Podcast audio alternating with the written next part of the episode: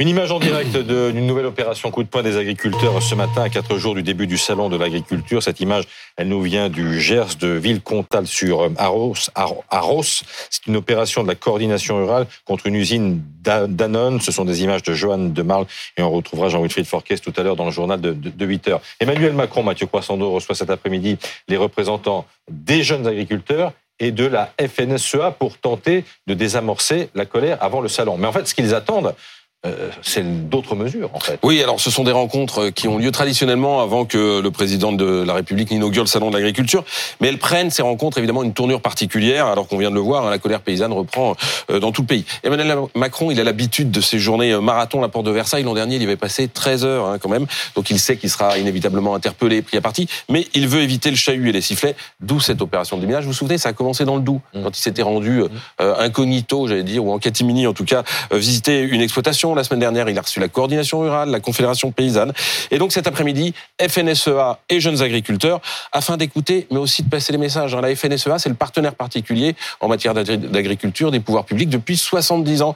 Mais euh, est-ce qu'ils sont fiables? Ben, C'est la question qu'on se pose, hein, parce qu'on les voit à chaque fois, ils vont discuter à l'Élysée, ils ressortent en disant on a obtenu des choses, mais on maintient la pression, et puis il faut que la colère se maintienne. Bref, il y a une forme de, double jeu de la part du syndicat.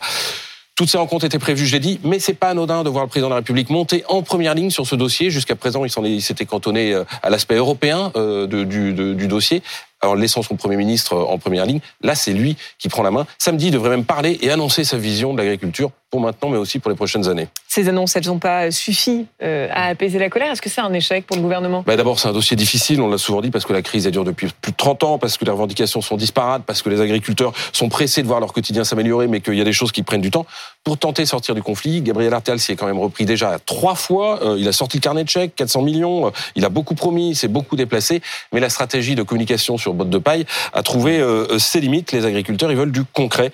Le Premier ministre met donc la pression euh, pour que ces annonces sur l'élevage, euh, les ajustements, vous savez, sur le plan éco-phyto soient prêts. Il y a déjà une soixantaine d'arrêtés qui ont été modifiés. Il tiendra une conférence de presse, lui, demain matin. Voilà, on a le sentiment que des mesures, il y en a eu, 400 millions d'euros d'aide d'urgence et, d'autres mesures qui ont été annoncées par Gabriel Attal. Est-ce qu'il peut y en avoir d'autres? Bah, attention à l'échelle de perroquet, hein, parce que quand vous êtes obligé de vous y reprendre à quatre fois, c'est que quelque chose ne tourne pas rond et que vous n'allez pas sortir le carnet de chèques euh, de, de, toutes les fois. D'autant qu'on voit mal comment il pourrait. Bruno Le Maire, ministre de l'économie, est quand même venu il y a deux jours nous dire il n'y a plus d'argent, il faut faire 10 milliards d'euros d'économie. Et tout de suite, on voit mal aussi euh, ce qu'il pourrait annoncer sur le volet européen, hein, parce que la Commission a déjà suspendu euh, le, les jachères, vous savez, l'obligation de jachère.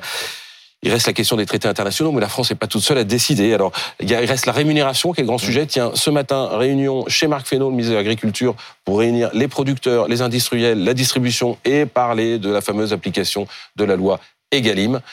Il est là le sujet en fait, mais là, aussi on voit bien cette opération de minage à tous les étages, mais là aussi ça prend du temps. Merci Mathieu.